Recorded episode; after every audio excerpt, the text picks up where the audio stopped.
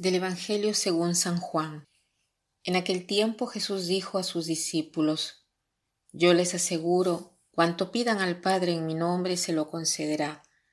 Hasta ahora no han pedido nada en mi nombre. Pidan y recibirán para que su alegría sea completa.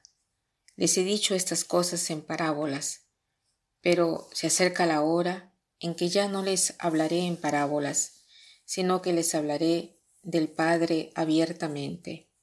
En aquel día pedirán en mi nombre, y no les digo que rogaré por ustedes al Padre, pues el Padre mismo los ama, porque ustedes me han amado y han creído que salí del Padre. Yo salí del Padre y vine al mundo. Ahora dejo el mundo y vuelvo al Padre. Jesús nos exhorta a pedir en su nombre. ¿Y qué cosa quiere decir pedir en su nombre? Y nos dice incluso, hasta ahora no han pedido nada en mi nombre. Pidan y se os dará. Pidan y se os dará. Pedir en el nombre de Jesús. El nombre representa para los hebreos la persona. Pedir en la persona de Jesús. Pedir como si fuera Jesús que pide en nuestro lugar.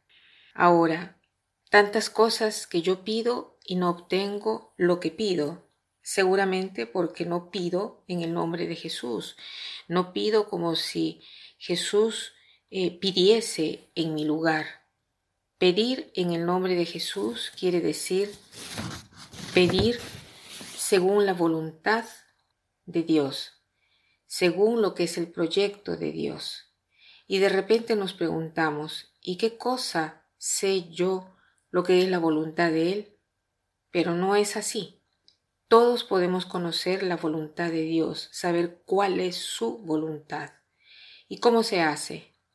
Es muy simple. Jesús dice, si nosotros habitamos en Él, su palabra vive en nosotros.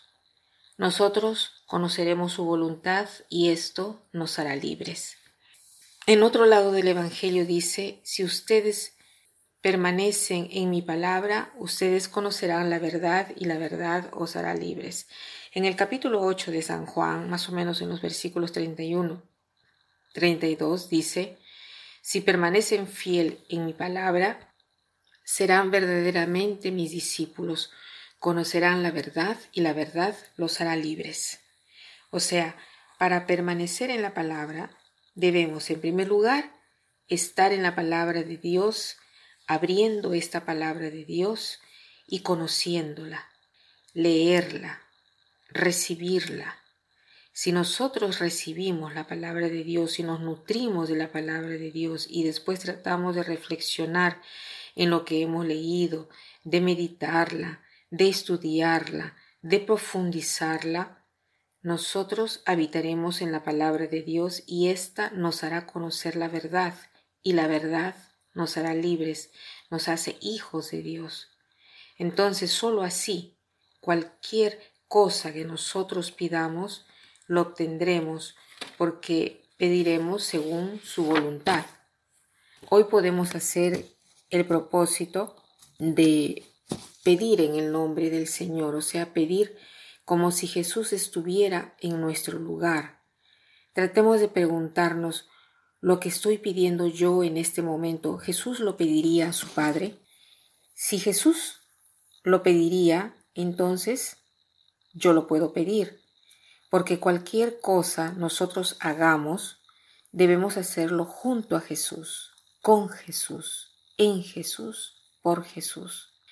Hagamos este propósito y verán que verdaderamente obtendremos cualquier cosa que pidamos al Padre en su nombre. Él nos lo dará. Pidan y se os dará, para que vuestro gozo sea completo. Y para terminar, quiero citar esta frase que dice así, es de Gandhi. El hombre que ora estará en paz consigo mismo y con el mundo entero. El hombre que se ocupa de las cosas del mundo con un corazón no predispuesto a la oración será miserable y convertirá miserable también al mundo. Que pasen un buen día.